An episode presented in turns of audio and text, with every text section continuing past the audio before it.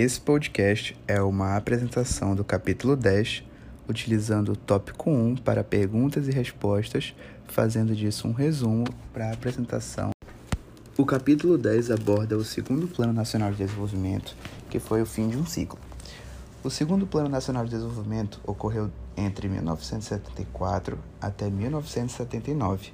Ele teve como contexto o início do governo de Geisel, além da crise de petróleo, que foi o choque do petróleo de 1973, que resultou em uma abundância de crédito externo e o governo optou por manter o crescimento, que foi o segundo Plano Nacional de Desenvolvimento.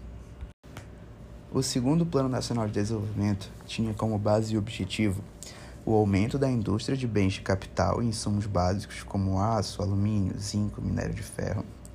Tinha como objetivo uma mudança na matriz energética, que eram construções de hidrelétricas como a de Itaipu, mais a energia nuclear. Além disso, a reserva de mercado para empresas nacionais, que era a lei da informática.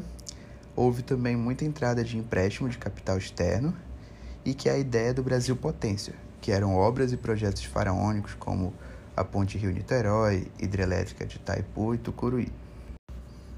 Fazendo um resumo básico do tópico 1 do capítulo 10, o segundo Plano Nacional de Desenvolvimento foi uma reformulação do primeiro PND, que visava inicialmente a produção de bens de consumos duráveis, e já o segundo PND foi referente ao incentivo de geração de energia e à produção de insumos básicos e de bens de capital. Além dos avanços na produção do petróleo, meios de energia, construção de pontes e os investimentos internos e externos, o Brasil teve como consequência o aumento da dívida externa, em virtude da flexibilização de juros que aumentaram no período.